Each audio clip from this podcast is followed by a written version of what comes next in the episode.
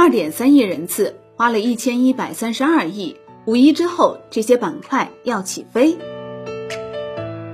这个超一千一百三十二亿元的大项目，你参与了吗？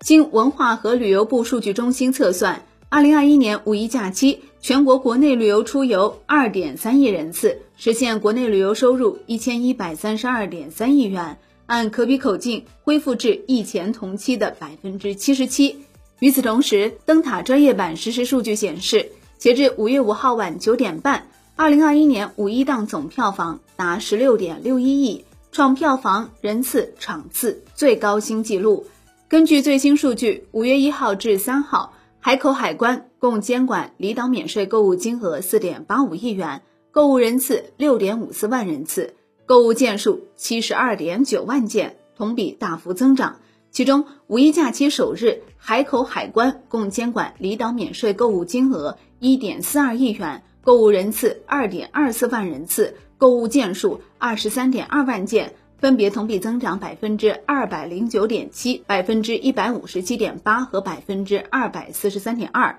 证券时报记者统计发现，近十年间，A 股五月家用电器、食品饮料等消费板块整体上涨概率较高，达到百分之八十。有券商研究团队表示，二零二一年的五一假期是历史上五一同期旅行和节假日消费火爆的一次，但服务业复苏可能对居家耐用品消费起到一定的抑制作用。二零二一年或将呈现服务业大幅回暖、制造业景气度开始回落的局面。文化和旅游部的数据意味着国内旅游业已然呈现出快速复苏的趋势。尤其值得注意的是，在刚刚过去的五一假期，全国文化和旅游系统未发生重特大安全生产事故，未发生疫情通过文化和旅游系统传播事件，假期游客满意度达到八十四点八，处于满意水平。飞猪数据显示，五一旅游井喷，飞猪机票、酒店、民宿、门票、租车预订出行人次全面刷新历史峰值。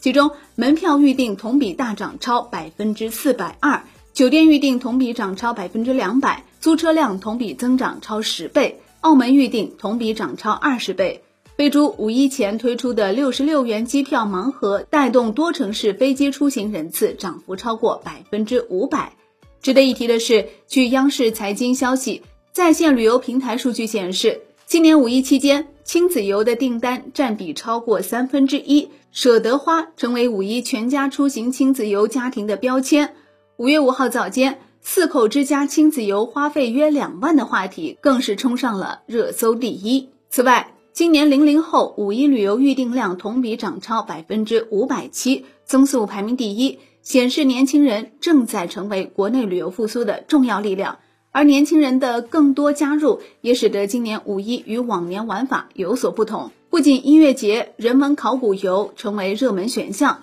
夜游商品预订量也同比涨超二十倍。夜景观光、夜游乘船、星空露营和主题乐园夜场撒欢，成为年轻人夜游主选项。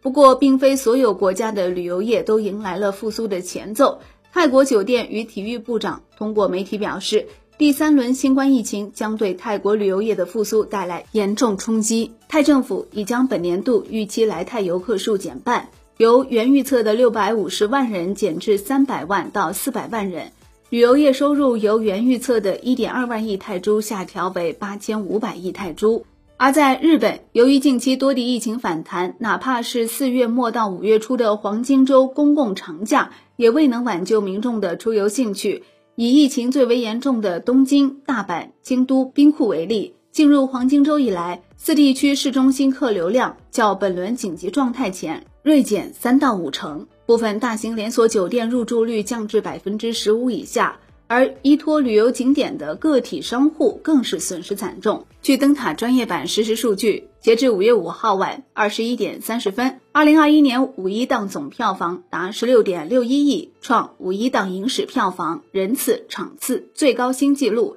人次四千三百九十四点四一万，场次二百二十五点六六万。其中，档期票房前三影片分别为：第一名《你的婚礼》五点零九亿。第二名《悬崖之上》五点零二亿，第三名《秘密访客》一点九亿。对比往年五一档影片上映的情况，今年五一档共有十二部影片上映，成为影史最拥挤的五一档。伴随着电影院人气的恢复，实体商超人气也同步回暖。据中央纪委国家监委网站，五月一号和二号，银联网络交易金额为七千五百四十三亿元，较二零二零年同期增长百分之五点五，较二零一九年同期增长百分之六点九。国家信息中心大数据监测则显示，假期前两天，全国各大城市重点商圈人流量明显增长，其中长沙、深圳、南京、天津等地已超过2019年同期水平。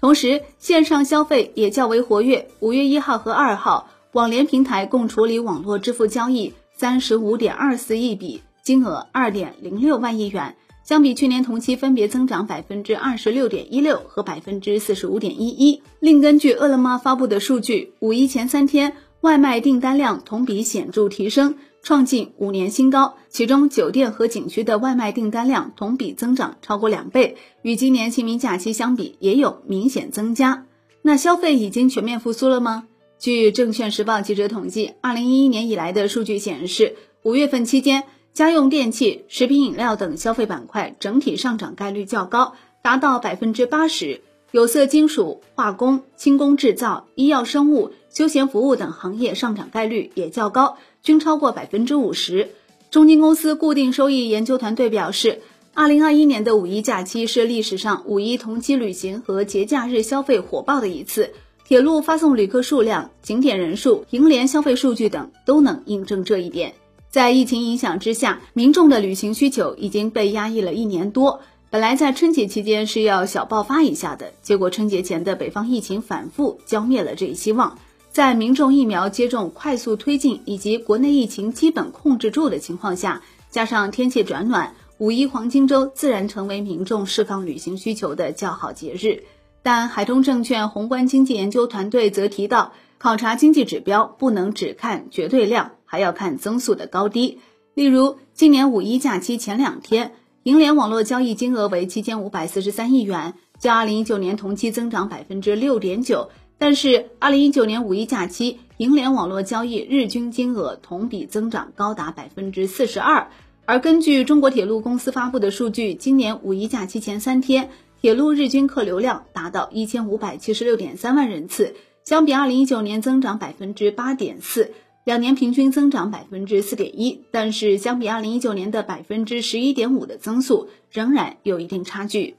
该团队认为，综合来看，今年五一假期消费绝对水平或有改善，但增长仍然没有回到疫情之前的轨道。这一方面是因为人口的出行还未完全回到疫情之前的正常状态，另一方面也与服务业的疫情防控有关系。往前看，随着疫苗不断推进接种。消费或仍然延续复苏的通道，但要完全回到疫情之前的增长轨道，还需要耐心等待。值得注意的是，据中金公司固定收益研究团队判断，服务业的复苏在全球范围内应该都是可以预见的，包括在美国和欧洲等发达国家。随着疫苗接种的推进，服务业也呈现逐步复苏态势。从中国的经验来看，如果海外疫情可以在二三季度逐步受控，尤其是发达国家疫苗接种速度较快，有望在年内逐步控制住疫情。新兴市场不一定。那么发达国家的服务业也会迎来更快的复苏，带动服务类价格回升。不过，该团队同时提醒，服务业的复苏可能对居家耐用品消费会起到一定的抑制作用。好的，以上内容来源券商中国，由万德基金制作播出。感谢您的收听，也欢迎您关注转发哦。我是林欢，财经头条，我们再会。